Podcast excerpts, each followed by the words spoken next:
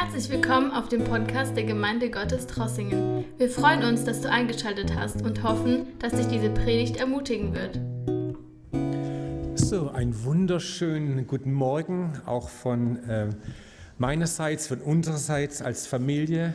Und dieser Film hat einfach einen kurzen Eindruck in alle Missionsbereiche gegeben. Und ich gebe hier an dieser Stelle auch ganz herzliche Grüße von unserem Felddirektor Peter Thomas wieder. Von ihm ist das Video und er lässt euch ganz herzlichen grüßen. Und äh, lieber Christian, liebe Gemeinde, ganz herzlichen Dank auch für die Einladung, auch heute als Familie kommen zu dürfen. Es ist für uns ein ganz großes Vorrecht. Ich bin über die Jahre immer wieder mal hier gewesen, auch zusammen. Und ich spüre diese Verbundenheit mit eurem Pastor, mit euch als Gemeinde. Und ich möchte mich auch an dieser Stelle ganz, ganz herzlich für eure äh, Gebete, für euer Hinter uns stehen als Missionare seit vielen, vielen Jahren ganz herzlich bedanken. Ich sehe eure Ernsthaftigkeit. Ich meine, ich sehe, dass äh, ihr das ernst meint und ähm, das ist wirklich ein ganz, ganz großer Segen. Äh, ich leite seit 2008 die Ausbildungsarbeit auf dem Kontinent Afrika. Das sind 44 Länder. Das ist ein Gebiet, das ist dreimal so groß wie das gesamte Europa. Äh, in Afrika diene und arbeite ich seit 1985. Ich bin als 22-jähriger Mann, als frisch gebackener Elektriker nach Afrika gegangen, habe dann dort meine Frau kennengelernt und bin dann später auf die Bibelschule und diene da seit Jahrzehnten. Und ich kann wirklich sagen, Gott ist treu. Amen. Halleluja. Und im Gebet, in der Vorbereitung ähm, für diesen Gottesdienst, kamen wir, wir gehen ja auch auf Ostern zu das eigentlich ursprünglich, nicht nur eigentlich, es heißt ja Passa, das Passalam. In zwei Wochen haben wir Ostern, so viel ich weiß. Mission hat sehr viel mit, äh, mit Ostern auch zu tun. Und ich stelle mal einen Fachbegriff über diesen heutigen Gottesdienst, Missio Dei. Das ist lateinisch und heißt Gottes Mission. Amen. Mission ist kein Programm der Gemeinde. Mission ist nicht etwas, was wir tun. Nein, Gott macht Mission. Und wir als Gemeinde unterstellen uns Gottes Mission. Halleluja. Missio Dei. Gottes Mission. Und äh, ich fange ein bisschen äh, ein ganz großes Bild an. Gottes Mission. Das ist Gott, der Schöpfer des Himmels und der Erde selber. Er macht Mission und diese Mission ist trinitarisch verankert. Gott Vater, Gott Sohn, Gott Heiliger Geist sind komplett verwoben in dieser Mission. Gott sendet Mission hat immer mit Sendung, mit etwas ausführen, mit einem Programm zu tun. Gott sendet seinen Sohn, Jesus Christus, zur Erlösung und Errettung der Welt. Halleluja! Johannes 3:16, das kennt ihr. Also hat Gott die Welt geliebt, dass es einen eingeborenen Sohn gab, auf dass alle, die an ihn glauben, nicht verloren gehen, sondern das ewiges Leben haben. Gott liebt und Gott sendet. Er liebt euch, jeden Einzelnen auf dieser Welt, und er tut etwas. Er sendet seinen Sohn. Halleluja. Und dann der Vater und der Sohn senden gemeinsam den Heiligen Geist. Den Paraklet, Gott mit uns, zu Pfingsten, den Heiligen Geist, die Gegenwart Gottes unter uns, der die Welt von Sünde überführt, zu, vom Gericht zur Gerechtigkeit, uns hinzieht zu Gott. Ohne den Heiligen Geist würde alles in einem Moment zusammenfallen, zusammenbrechen. Und der Heilige Geist ist da, er zieht Menschen, er ist da, er erinnert uns, er führt uns, er ist unser Beistand, er ist immer da. Und Jesus, wenn wir mal zurückschauen auf ihn, er sendet uns. Zuerst mal lesen wir im hohen priesterlichen Gebet, ein ganz großer Part in Johannes 17, betet er für die, die er senden wird. Und dann in Johannes 20, Vers 21 und 22, Johannes 21 und 22, Entschuldigung, Johannes Kapitel 20, Verse 21 und 22, ich sehe das schön, das habt ihr da auf dem Screen, auch die Bibelstellen immer. Da sagt Jesus, Friede sei mit euch. Gleich wie mich der Vater gesandt hat, so sende ich auch euch. Und er machte es etwas und nachdem er das gesagt hatte, hauchte er sie an und sprach zu ihnen, empfangt den Heiligen Geist. Und es war eine Vorbereitung auf das Pfingsterlebnis, von dem wir in Apostelgeschichte 2 lesen. Und wiederum sitzt heute Jesus zur Rechten des Vaters, das ist mir auch in der Bibel, und er tut Fürbitte für uns. Halleluja. So, Missio Dei, die Mission, die Gott hat und macht. Mission ist keine, sagte ich schon, keine Veranstaltung der Gemeinde und kein Programm der Gemeinde, sondern Mission unterstellt sich immer der Mission Gottes. Gott wendet sich dieser Welt zu und Mission ist immer global und bezieht den Menschen und sogar die gesamte Schöpfung mit ein. Und das letztliche Ziel der Mission weist über die jetzige Schöpfung hinaus und verfolgt sogar, ich benutze jetzt einen Fachbegriff, ein eskatologisches oder ein endzeitliches Ziel, nämlich der Anbetung des dreieinigen Gottes in Ewigkeit. Und das ist ja das Ziel der Schöpfung überhaupt. Gott hat geschaffen, wir in seinem Ebenbild dass wir Gemeinschaft haben und ihn anbeten. Und Gott wird dieses Ziel hinausführen. Er wird es tun. Und wir dürfen da ein wunderbarer, großer Teil davon sein. So ist Jesus der größte Missionar, das größte Vorbild, den es gibt. Gott schuf.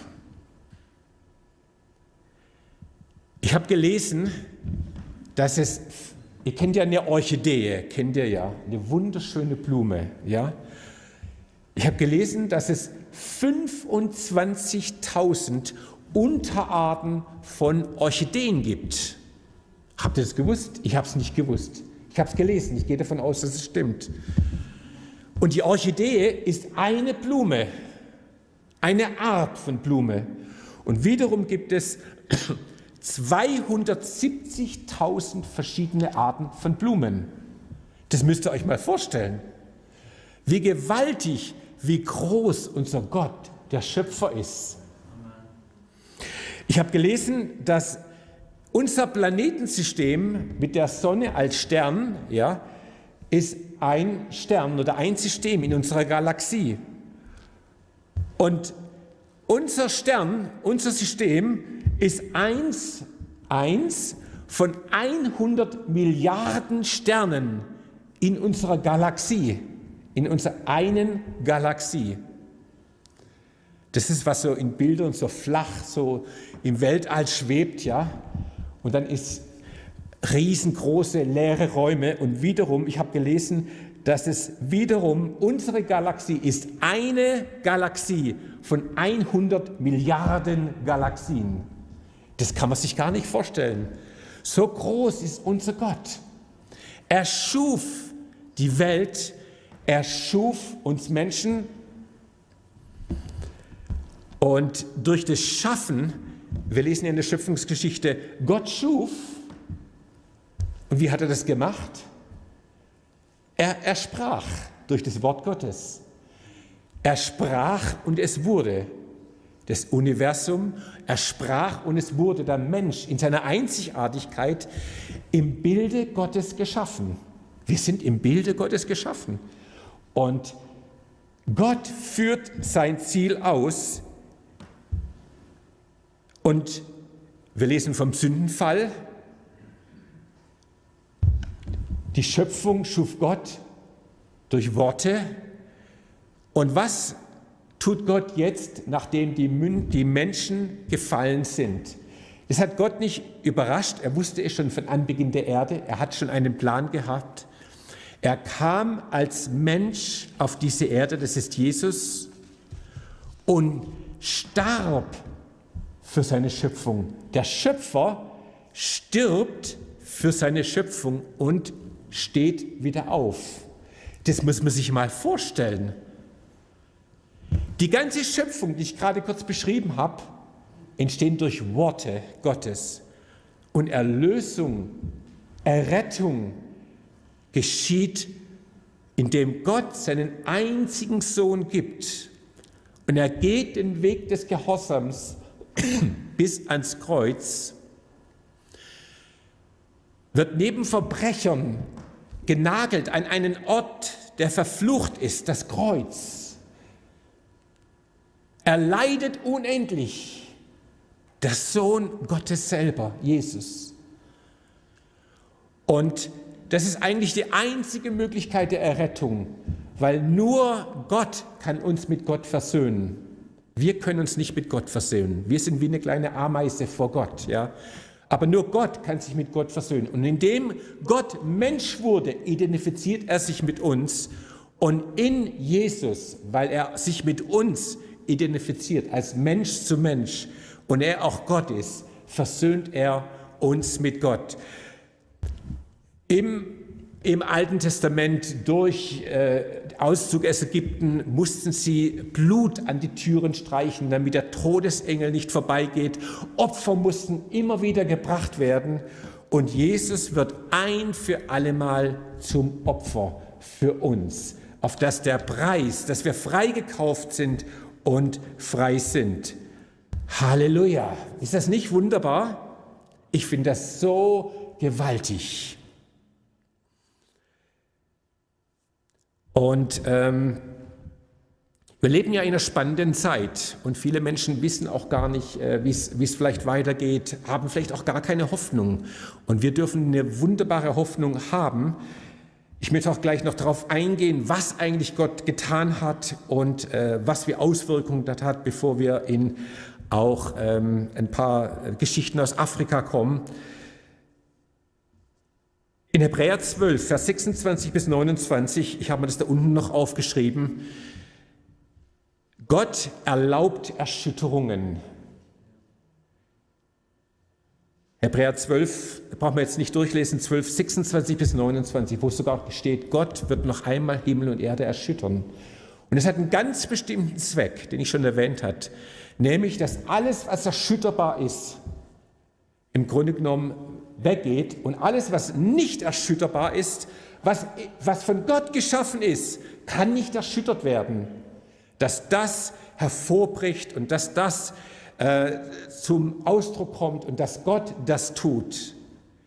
In 1. Korinther 3, 11 lesen wir auch, es kann keinen einen anderen Grund legen, als der bereits gelegt ist, Jesus Christus. Und Jesus Christus kann niemals erschüttert werden. Die Welt erschüttert sich momentan, aber Jesus wird niemals erschüttert. Und der auf ihn baut, wird einen festen Grund haben. Halleluja. Und Gott erlaubt Erschütterungen, auch dass wir unser Vertrauen nicht in Finanzen und Weltsysteme setzen, sondern dass wir wirklich unser Vertrauen auf Gott setzen, der nicht erschüttert werden kann. Halleluja! Und Gott tut etwas damit und wir brauchen gar keine Angst haben, sondern schauen auf ihn, den Anfänger und Vollender unseres Glaubens.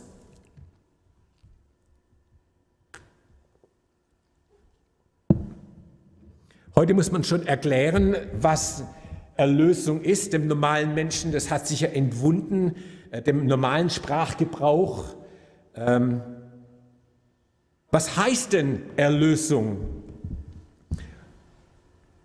Das heißt, wie im ursprünglichen Kontext, sie sind aus der Sklaverei rausgekommen und Gott hat sie in verheißenes Land getan. Erlösung ist immer Befreiung. Halleluja. Befreiung von einem alten Sklaventreiber, von einem Leben, das dich vielleicht gebunden hat, von Zwängen, von, von falschen Herren vielleicht in deinem Leben. Erlösung ist immer Befreiung und spricht, in, spricht das tiefste Sein. Es geht um das Sein des Menschen. Wer sind wir?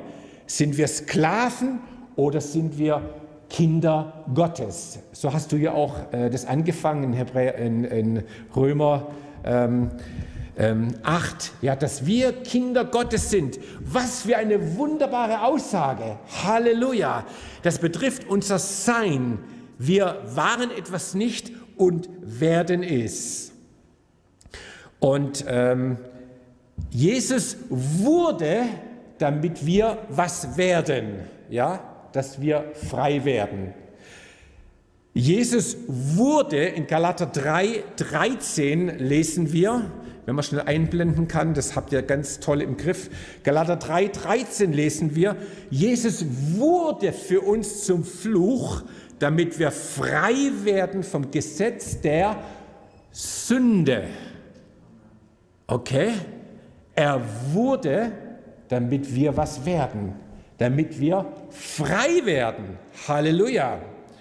Und hier vielleicht einen kleinen Kommentar. Wir, wir haben ja auch äh, äh, momentan äh, die ganzen Maßnahmen mit äh, Corona und so weiter. Ich bin da auch komplett dafür. Wir müssen das ja auch einhalten. Ja? Aber ich sage das mal so, wenn, äh, wenn, wenn, wenn ähm, ein Aldi-Produkt, eine Firma zu nennen, wenn da ein Joghurt wäre, der ein, ein Virus geimpft wäre, jemand hätte da ein Virus reingetan, dann würden in allen Aldi-Südgeschäften würden alle diese Joghurtbecher rausgenommen werden. Hunderttausende Millionen, die würden vernichtet werden, weil vielleicht, weil man weiß, einer ist, äh, ist was drin, okay? Und bei dem, da ist es genauso. Wir machen alles, damit wir uns nicht anstecken, ist auch okay. Das ist alles okay. Aber wenn es jetzt um den äh, psychischen, auch um den geistlichen, das hängt ja auch zusammen, Bereich geht, da ist es wie ein Schalter umgedreht wird, ja, dann wird gesagt, okay, was, was kann ich machen, damit es gerade noch okay ist, sei es äh, mit Ehrlichkeit, sei es mit äh, Moral, sei es egal welche Bereiche, da ist es wie wenn ein Schalter umgekippt ist und äh, da fragt man, was ist gerade noch schmutzig genug, damit ich noch okay, damit ich noch okay bin. Ihr versteht, was ich meine, ja? Und wenn die Menschen Sünde, ich nenne es einfach mal Sünde, ja, so behandeln würden wie diesen Coronavirus, das wäre schon fast wie Himmel auf Erden. Gell? Wenn man sich das vorstellt, weil Sünde ist ja auch ansteckend, kontaminiert ja auch. Und wir hätten glückliche Familien, wir hätten äh, wunderbare Kinder, wir hätten eine gute Gesellschaft, wir hätten keine Unfälle auf der Autobahn, was auch immer. Das kannst du in alle Bereiche umsetzen. Und ähm, egal, äh, das fiel mir nur ein, weil Sünde ist ja ein Fluch. Und Jesus wurde für uns zum Fluch, damit wir frei werden. Halleluja. Könnt ihr Amen dazu sagen? Amen. Halleluja. Und äh, eine ganz zentrale Stelle, das ist 2. Korinther 5, 21, da lesen wir, in 2. Korinther 5, 21, da lesen wir, Gott wurde zur, ich lese es, denn der, denn der der von keiner Sünde wusste, wurde für uns zur Sünde gemacht, damit wir in ihm zur Gerechtigkeit Gottes werden. Amen. Jesus wurde zur Sünde, damit wir seine Gerechtigkeit annehmen, sogar zu seiner Gerechtigkeit werden. Und wenn Gott uns sieht, und wenn man Jesus sieht, sieht er seine Gerechtigkeit, trotz Fehler und Schwächen. Das ist eine, äh, im Theologischen reden wir hier davon, dass es einmalig passiert, wenn wir Jesus annehmen, aber gleichzeitig auch ein Prozess ist. Das ist wie ein neugeborenes Baby, ist ein komplett perfekter Mensch mit allem drum und dran. Meine Frau und ich sind jetzt Großeltern geworden, ist jetzt zehn Monate alt, unser Enkel, unser erstes Enkel, ein perfekter Mensch, ja. Aber trotzdem wächst er, er lernt bald laufen, muss irgendwann mal keine Windeln mehr tragen und so weiter. Und das ist ja ein Prozess, bis man reif wird und so weiter. Schon perfekt, man wird aber noch reift, reift man. So ist es als Christ ja genauso. Er wurde zur Sünde, damit wir Gerechtigkeit werden, die vor Gott gilt. Und es ist alles am Kreuz geschehen. Durch sein Leiden, durch sein Tod, durch das drei Tage im Grabe sein, aber natürlich durch den ganz gewaltigen Sieg, den wir Ostersonntag, Passasonntag feiern dürfen. Er ist auferstanden. Halleluja. Er lebt. Und in Matthäus 8, 17 wird Jesaja zitiert. Äh, da lesen wir, er nahm unsere Schwachheiten und trug unsere Krankheit, damit wir heil werden, weil er Rettung, Erlösung betrifft, Körper, Geist und Seele. Und er macht uns heil. Und das ist ein Bild auf die letztendliche komplette Wiederherstellung auch unseres Körpers, unseres, äh, unserer Seele, unseres Geistes, ganz wie wir als Mensch sind. Noch einen kurzen Aspekt, den ich anschauen möchte, ist, äh, dass die Erlösung, die Errettung ist Vergangenheit, ist Gegenwart und ist Zukunft. Ähm, Jesus hat es bereits getan. In Hebräer 10, Vers 10 lesen wir, dass er das Opfer wurde ein für allemal.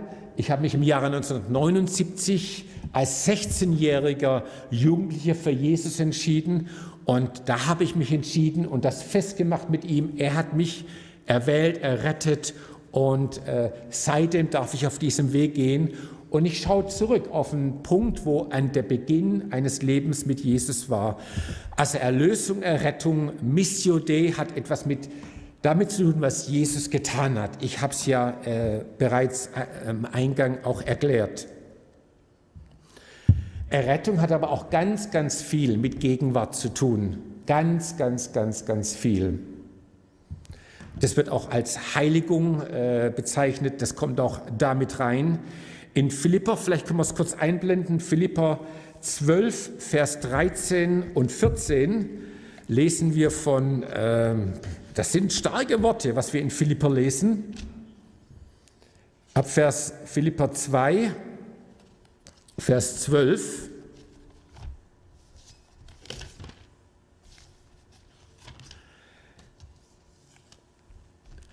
Da lesen wir, darum, meine Geliebten, wie ihr alle Zeit gehorsam gewesen seid, nicht allein in meiner Gegenwart, sondern jetzt noch viel mehr in meiner Abwesenheit. Verwirklicht eure Rettung mit Furcht und Zittern. Vers 13, denn Gott ist es, der es in euch wirkt, sowohl das Wollen als auch das Wirken zu seinem Wohlgefallen. Und ich mag Vers 14, tut alles ohne Murren und Zweifel. Das sind starke Worte. Macht eure Errettung fest, und zwar mit Furcht und Zittern. Das sind, das sind Worte, die muss man erstmal schlucken oder erstmal erklären. Und ähm, für mich ist es die Furcht des Herrn oder die Ehrfurcht des Herrn ist ein tiefer Respekt Gott gegenüber. Ich habe ihm mein Leben ausgeliefert. Er ist mein Chef, er ist mein Herr. Ihm folge ich. Und ähm, es hat einen Lebensstil des Gehorsams zur Folge. Und es ist einfach Respekt, Ehrfurcht, und er wirkt das Wollen und das Vollbringen. Wir schaffen es nicht alleine.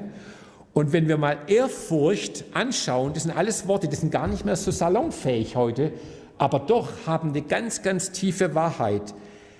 Ehrfurcht, die Furcht des Herrn ist der Beginn der Weisheit. Ihr kennt ja diese Bibelstellen aus Sprüche 2, Vers 5 und so weiter. Und ähm, es gibt Hunderte von, ich habe das mal äh, gestern gegoogelt, da, da würden wir heute Abend noch da sitzen, Hunderte von Verheißungen für Menschen, die den Herrn fürchten. Ja?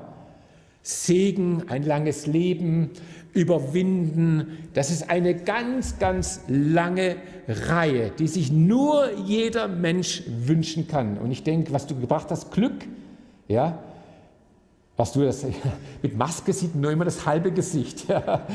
Ähm,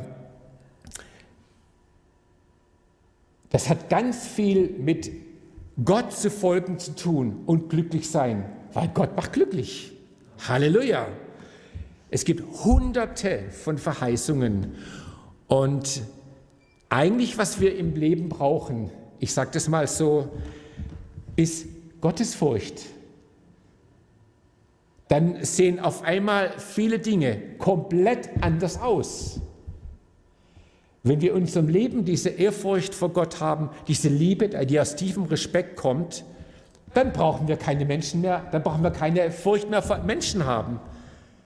Gott, Gottesfurcht treibt Menschenfurcht aus, weil wir wissen, wir haben jemand ganz, ganz anderes in unserem Leben.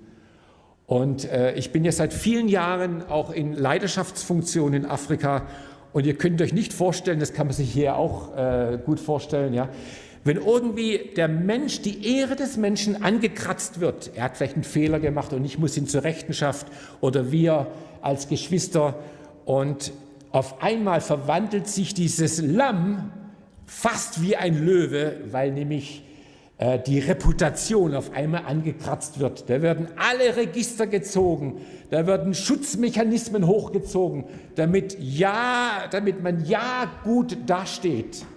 Aber Leute, darum geht es doch gar nicht. Ich will auch gar niemand schlecht machen, ja, sondern das ist Menschenfurcht, Angst zu haben. Mensch, ich könnte mein Gesicht verlieren, ja. Dieses Gesicht verlieren zu können, ist ein riesiges Problem in Afrika, weil sie so in einer Community drinsteckt. Und das Schlimmste, was passieren kann, ist ja auch in asiatischen Kulturen, ist das Gesicht zu verlieren. Wir wollen auch niemand, dass jemand ein Gesicht verliert. Aber wenn es dann um ganz persönliche Dinge geht und Sachen angesprochen werden, äh, ich, ich tue das nur etwas gegenüberstellen.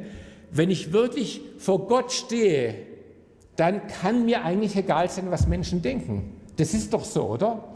Wir wissen das zwar theoretisch, ja, aber diese zwei Pole, die sind zwei Pole, die fast nicht zusammenpassen, aber Gott möchte, dass wir ihn ehren und achten und alles andere sortiert sich im Grunde genommen aus. So ist es, weiß ich auch aus eigener Erfahrung, ja. Aber das würde jetzt diesen äh, Gottesdienst äh, äh, äh sprengen. Gottesfurcht hat auch mit Ewigkeit was zu tun. Wir werden mit ihm für immer sein. Und was können uns Menschen antun? Das Schlimmste, das sie antun können, ist im Grunde genommen dieses sowieso zeitlich begrenzte Leben vielleicht verkürzen oder was auch immer, ja? Oder vielleicht sogar ein Ende setzen, was schlimm genug wäre. Aber was können uns Menschen antun im Vergleich zu dem, was in der Ewigkeit, worauf es darauf ankommt? Habt ihr das ein bisschen verstanden? Ja? Ähm, aber mit Gottes ihn zu achten, bekommt alles andere eine ganz neue Dimension. Weil ich vor Gott stehe, aber auch natürlich vor Geschwistern. Und wir ordnen uns auch gegenseitig unter. So, äh, das Erlösungswerk hat etwas in der Vergangenheit zu tun, etwas mit der Gegenwart. Und hier habe ich die äh, Gottesfurcht hereingebracht und natürlich äh, etwas mit der Zukunft. Errettung ist ja wie ein Weg, den wir gehen. Er hat einen Anfang, ist ein Weg und ein Ende. Da gibt es einige Bibelstellen, äh, 1. Petrus 1, 5, äh, Matthäus 24, Vers 13, die ausharren bis zum Ende, werden errettet werden und so weiter. Und das ist ein wunderbarer Weg, den wir mit Jesus gehen dürfen. Missio Dei, Gott tut eine Mission auf Erden mit der Schöpfung, mit den Menschen. Sie ist global und sie ist lokal, weil Gott sich jedem einzelnen Menschen zuwendet. Und Jesus hat ja unwahrscheinlich viel gelitten. Das war ein Prozess der komplett äh, Festnahme bei Nacht, falsche Behauptungen, ein Todesurteil, Pilatus wird dazu, er wäscht seine Hände in Unschuld, Er tut den Willen der Ankläger und weiß aber, es ist falsch, was er macht, übergibt in der Kreuzigung. Er wird gegeißelt, Jesus. Er wird unwahrscheinlich viel, leidet er. Er geht ans Kreuz, er stirbt. Nach drei Tagen weckt ihn Gott wieder auf. Was macht Jesus nach der Auferstehung? Er geht nicht zum Hohepriester Kaiphas und sagt, du heuchlerischer Hohepriester, warum hast du mich den Römern übergeben? Er macht es nicht. Er geht nicht zu König Herodes und sagt, wieso hast du mich so behandelt? Er geht auch nicht zu dem politischen Leiter Pilatus und sagt, Pilatus, warum? Das hast doch alles, war doch alles falsch, was du gemacht hast. Er tut es nicht.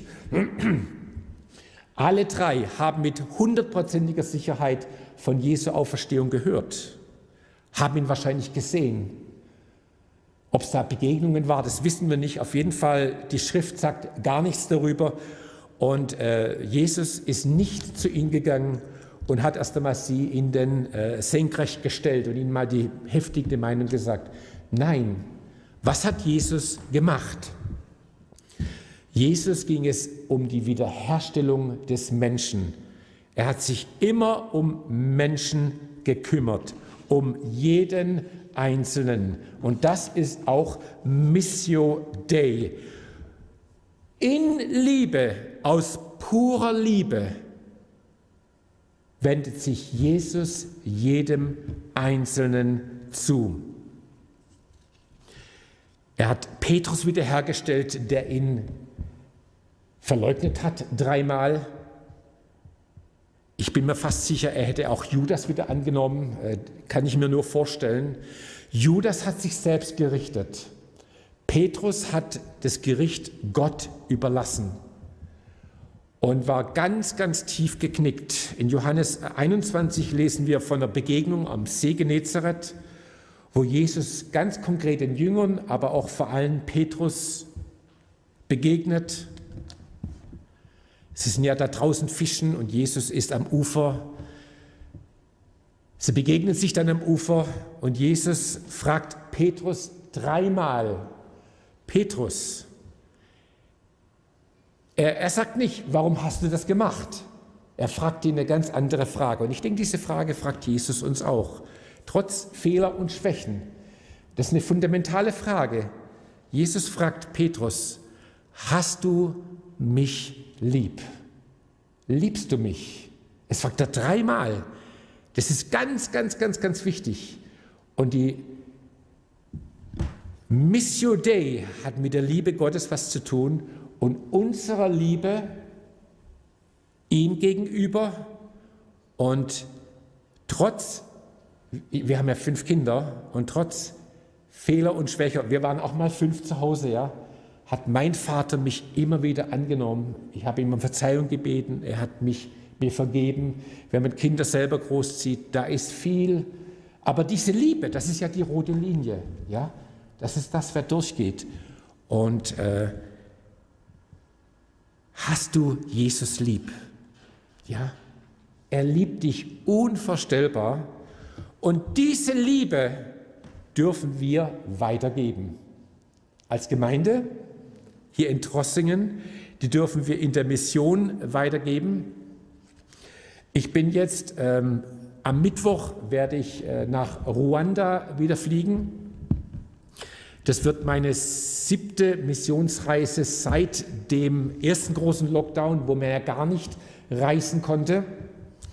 Wir haben dort eine, eine große Berufsschule mit äh, fast 500 äh, Schülern in Ruanda. Da war dieser Genozid ja 94, wer es kennt. Und ähm, das ist ein Land, wo wirklich viele, viele Menschen Vergebung erleben, aussprechen, vor allen Dingen in so einer Situation, wenn so ein Land sowas erlebt hat. Und hier ist die Gemeinde Jesu, geht nach vorne und darf Vergebung äh, leben und weitergeben.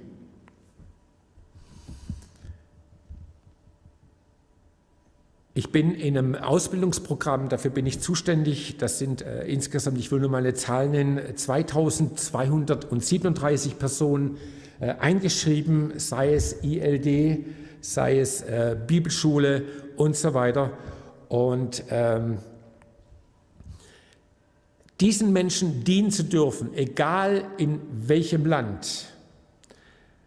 Ich werde dann im, äh, von April bis Juni werde ich dann in Sambia sein, an unserem Missionszentrum äh, Lepatil, von dem ihr auch bestimmt schon viel gehört habt.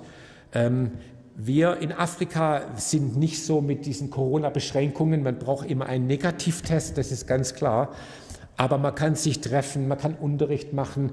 Die Wirtschaft geht ja auch weiter. Es gibt auch gar nicht diese Hilfen, die wir in Deutschland auffahren. Die können sich diese Länder ja gar nicht leisten. Da läuft es weiter. Äh, Menschen leiden natürlich. Das war das erste, waren wirtschaftliche Leiden, wo beim ersten Lockdown äh, viele Pastoren, das war die erste große Hilfe, wo man auch von Deutschland und auch bestimmt hier von Trossingen geholfen hat, dass diese Pastoren auch Lebensmittel hatten und beim ersten Lockdown, äh, wo plötzlich die Gemeinde sich nicht mehr treffen konnte und in Deutschland wird ja auch viel überwiesen auf Konten und dort gibt es halt diese Konten ja gar nicht. Da geht alles, wird gebracht zum Opfer und wenn die Gemeinde sich nicht trifft, werden auch keine Opfer gebracht und so weiter. Und dann bricht alles komplett zusammen. Da konnten wir auch als deutsche Gemeinde sehr stark in vielen, vielen Ländern in Afrikas helfen und äh, das war dann im Mai, Juni zu Ende und seitdem äh, trifft man sich wieder mit Einschränkungen, mit Distanz und äh, die Wirtschaft fährt wieder hoch, wie sie es eben kann. Und ähm, also wenn man dort ist, man merkt kaum etwas, muss ich so sagen. Ja? Und dann kann, bin ich fast, diese fast zwei Monate in äh, Sambia zum Masterprogramm. Und ich möchte einfach nur weitergeben, die Menschen, die wir haben, diese Mitarbeiter, die wir haben, die sich äh, haben rufen lassen, die treu im Dienst sind, ähm, sie selber dienen Gott in ihrem jeweiligen Umfeld und Kontext mit ganz, ganz großer Hingabe. Da gibt es einen äh, Lolik Lemi aus dem Sudan, wo ich etwa zehnmal schon war im Südsudan. Ich habe auch immer wieder vom Südsudan berichtet. Und er ist aus dem Südsudan. Die meisten Südsudanesen, man hört das kaum mehr in den Nachrichten, sind seit fünf Jahren wieder, die allermeisten wieder Flüchtlinge, die meisten in Uganda im Norden. Und dort sind die weltgrößten äh, Flüchtlingslager jetzt gerade, wie wir sprechen, im Bidi Camp, im Rhino Camp und so weiter. Und unsere gesamte Leiterschaft ist wieder in Camps und warten, bis die Kämpfe im Südsudan aufhören. Ja. Und ähm, Sie, das ist nochmal eine ganz andere Nummer, denke ich mal, wenn man mal flüchten muss, in einem anderen Land in Zelten lebt und, äh, und eine Million Menschen auf viele, viele Quadratkilometer zusammen ist. Wir reden hier von dem größten Flüchtlingslager der Welt, ja, in Norduganda, das könnt ihr googeln, ja. Und Uganda hat eine ganz offene Politik, da ist es gar kein so großes Problem. Die haben das auch schon Jahrzehnte, diese Konflikte in ihren Regionen. Und unsere Leute leben da, sie dienen da. Ich bin ständig in Kontakt mit denen. Und vor, vor etwa vier Wochen äh, sind wieder Bibelschulen, haben dort stattgefunden auf Modulbasis. Und sie haben viele Gemeinden gegründet. Das letzte, was ich gehört habe, war 36 Gemeinden in diesen Flüchtlingscamps. Und äh, da gibt es ja keine festen Gebäude. Dann wird, hat man da so einen Dreckboden, da wird dann ein Loch gegraben, ja. Dann wird eine Plane reingelegt, das war auch auf dem Bild drauf, ja. Dann wird Wasser reingeschüttet und dann werden Menschen getauft, ja. In, in einer Plane quasi, ja. So ein Taufbecken hergestellt. Und äh, sie sind treu, dienen Jesus treu und gehen dann nach vorne. Und wir haben eine ganz wunderbare Mitarbeiterschaft die ich seit vielen, vielen, vielen Jahren kenne und betreue und äh, begleitet habe und die jetzt dort äh, dienen. Oder auch äh, Jairus, das ist auch ein äh, biblischer Name, einer unserer ähm, Mitarbeiter, der abgelehnt war von der Familie und hat sich erretten lassen. Er ist dann Pastor geworden. Er hat bei der größten Flüchtlingskrise, die Kenia erlebt hat, wir waren selber im Land, er hätte selber flüchten müssen, sind in seine Kirche, die ist nur ein Drittel, wie wir die haben, 1500 Leute sind zu ihm geflüchtet und er hätte selber flüchten müssen, weil er von einem anderen Volksstamm war. Und er hat gesagt, ich gehe jetzt nicht weg, weil Leute zu mir kommen. Er hat dann Gunst gefunden und hat die drei Monate in seiner Gemeinde beherbergt. Und am Ende waren keine, nicht nur am Ende, da waren keine Stühle mehr da, die sind, das sind so Holzbänke, die sind alle als Feuerholz verbrannt worden, heimlich in der Nacht. Wir sind dann gleich hochgeflogen und haben erstmal ganz, ganz viel Decken gekauft, weil es sehr kalt dort ist. Dann kam die UN rein, hat es als Flüchtlingslager aufgenommen und dann wird eine ganz andere Logistik hochgefahren. Da staunt man, das ist auch gut, dass wir diese Werke haben und haben die dann mit Lebensmitteln versorgt, ein Dutzende Toiletten gegraben. Und dieser Jairus ist in Gefängnisse gegangen und da habe ich ihn mehrmals begleiten dürfen. Äh, zuletzt im Herbst 19, das war vor dem Lockdown haben wir etwa 100, also er ist in Gefängnisse gegangen, hat Gemeinde ist gegründet worden, äh, hat Jüngerschaftsschulung gemacht, so wie wir das ELD kennen, und haben, sind etwa 100 Personen, haben diesen Abschluss gemacht. Und das ist inzwischen, das war der fünfte Durchgang, so viel ich weiß, das macht er seit vielen, vielen Jahren. Die kommen dann frei, gründen selber Gemeinden und dienen Gott ganz, ganz, ganz treu. Und da drin zu sein in so einem Gefängnis und die strahlenden Augen zu sehen und wie sie sich freuen und sprichwörtlich zu sehen, Mensch, diese Menschen, die haben eine Veränderung erlebt, die haben richtig viel auf dem Kerbholz, ja, aber sie haben Vergebung Gottes erlebt und sind komplett neue Menschen geworden, ja. Und denen dienen zu dürfen, ist ein unwahrscheinlich großes Vorrecht. Und ich fühle mich so privilegiert, Gott dienen zu dürfen. Und äh, vielleicht als letztes äh, Beispiel in einem Land in Nordwestafrika, ich möchte es hier jetzt nicht öffentlich nennen, auch um diese Menschen zu schützen, dort sind in den letzten vier Jahren 200 Gemeinden gegründet worden und auch während Corona, weil man sich doch treffen kann. Und das ist jede Woche eine neue Gemeinde. Und diese neun Gemeindegründer, mit ihnen eine ganze Woche zusammen zu sein, ich hatte dieses Privileg, sie unterrichten zu dürfen, mit anderen immer im Team zusammen. Und sie selber senden Missionare aus in ein ähm, Gebiet, in ein Grenzgebiet ihres eigenen Landes, in den Norden ihres Landes, wo, äh, wo eine bestimmte Religion auch vorherrschend ist. Und ein, eine Volksgruppe, das ist ein, äh, eine Krankenschwester und ein Krankenpfleger, ja, sind auch Pastoren, dienen dort Gott mit der Krankenstation. Menschen jeglicher Herkunft haben in ihrem Haus, der Hauskirche angefangen, in einer Volksgruppe, und da gibt es ja Organisationen, die erforschen äh, Volksgruppen, unerreichte Volksgruppen, gibt es noch keinen einzigen bekannten Christen. Ja? Und das sind unsere Leute jetzt und können zum allerersten Mal in Häusern hin und her, wie es in der Bibel steht, Menschen ermutigen, Menschen zu Gott führen, dass sie befreit werden, weil sie in Angst auch leben. Und das ist ein riesiges, riesiges äh, Vorrecht, Gott zu dienen. Und ihr kennt ja das größte Gebot, das Jesus uns auch gibt, Matthäus, mit dem möchte ich eigentlich enden, Matthäus 22, Vers 37 bis 39, das hat ganz viel auch mit der Mission Gottes zu tun. Jesus aber sprach zu ihnen, du sollst den Herrn, deinen Gott, lieben von ganzem Herzen, von ganzer Seele, von ganzem Gemüt. Dies ist das höchste und erste Gebot. Das erste aber ist dem gleich. Du sollst den Nächsten lieben wie dich selbst. In diesen beiden Geboten hängt das ganze Gesetz und die Propheten. Und das sind drei Beziehungsebenen zu dir selber, den anderen lieben wie dich selbst, zu Gott, du sollst Gott lieben und den anderen lieben. Und lasst uns, äh, Geschwister, die Liebe Jesu weitergeben, so wie wir sie auch erfahren haben.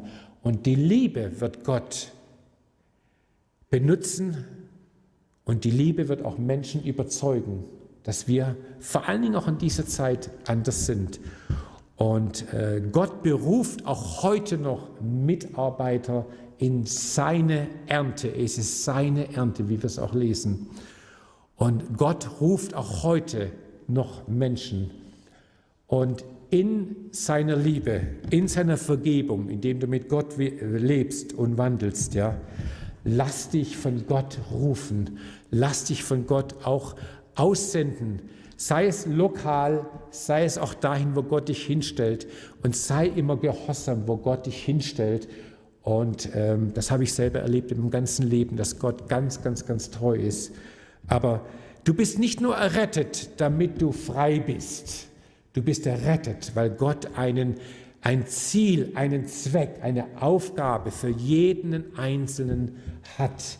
Und ich so schön auch bei euch in Drossingen zu sein und zu sehen, auch dieses kleine Fenster, was wir heute jetzt durch diesen, diesen Gottesdienst zu sehen, dass ihr eine wunderbare äh, Gemeinde seid, dass ihr euren Platz steht und dass Gott euch benutzt und auch weiterhin benutzt. Und ich hoffe und ich denke und danke auch, dass Gott auch diese Predigt benutzt hat, äh, euch zu ermutigen und dass wir auch weiter gemeinsam Gott dienen dürfen. Amen. Ja. So Mission ist kein Programm, sondern wir unterstellen uns Gottes Mission. Danke, dass du unsere Predigt angehört hast. Wenn dich die Botschaft angesprochen hat, dann teile sie gerne mit deinen Freunden und Bekannten, dass auch sie diese Predigt hören können. Wir wünschen dir Gottes Segen.